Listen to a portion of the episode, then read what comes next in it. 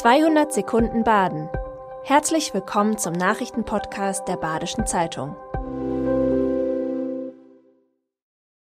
Die Nachrichten am Montag, den 22. Mai.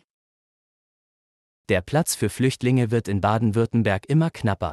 Die Suche nach Aufnahmemöglichkeiten für Flüchtlinge in Baden-Württemberg kommt an Grenzen und stößt zunehmend auf Unmut.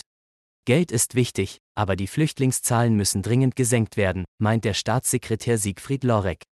Ankündigungen und tatsächlich geleistete Unterstützung des Bundes unterscheiden sich laut Innenministerin Faeser gewaltig. Weitere Standorte für Flüchtlingsunterkünfte werden geprüft, auch in Waldkirch. Schulpsychologen in Freiburg werden immer häufiger mit schweren Notfällen konfrontiert. Laut dem Freiburger Schulpsychologen Marc Zander erfahren schulische Beratungsstellen nahezu täglich akute Krisensituationen. Corona, der Ukraine-Krieg und die Klimakrise überfordern laut Zander viele Schüler. Die Fälle seien nicht nur zahlreicher, sondern auch komplexer geworden. Sexueller Missbrauch, Amokdrohungen, Todesfälle oder Suizidalität gehören zu den dringendsten Notfällen. Der Heimsieg des SC Freiburg über den VfL Wolfsburg wird zur Hommage an Nils Petersen. Besser hätte es nicht laufen können, sagte der SC Freiburg-Stürmer über den Sieg.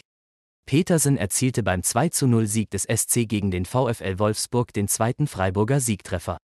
Trainer Streich war stolz auf seine Mannschaft und betonte die besondere Leistung seines Teams. Auch für den Eintritt in die Champions League stehen die Chancen gut.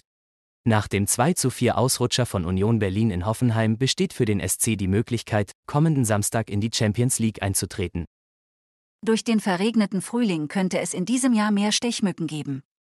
Die nassen Monate böten zumindest gute Startbedingungen für die Insekten, sagt Lilith Stelzner vom Bund für Umwelt und Naturschutz.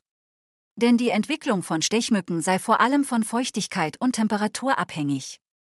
Generell sei eine Vorhersage für die nächsten Monate aber schwierig. Vereinzelt seien in diesem Jahr schon bis zu 1000 Larven pro Liter festgestellt worden. Mit besserem Wetter könnte sich die Lage jedoch wieder entspannen. Ein Start-up aus Denzlingen will ÖPNV-Fahrpläne einfacher gestalten. Das Start-up SPU aus Denzlingen will die Digitalisierung in kleinen und mittelständischen Betrieben erleichtern. SPU bietet einfache Vorlagen, die der Kunde mit wenig Programmieraufwand selbst auf sich zuschneiden kann. Mehr als 7000 Nutzerinnen und Nutzer seien bereits registriert. Bezahlt wird der Dienst im Abo-Modell. Zur Erstellung von Fahrplänen für die Bochum-Gelsenkirchener Straßenbahnen AG hat SPU auch schon eine eigene Anwendung entwickelt. Das war 200 Sekunden Baden. Immer montags bis freitags ab 6.30 Uhr. Aktuelle Nachrichten rund um die Uhr gibt's auf der Website der Badischen Zeitung badische-zeitung.de.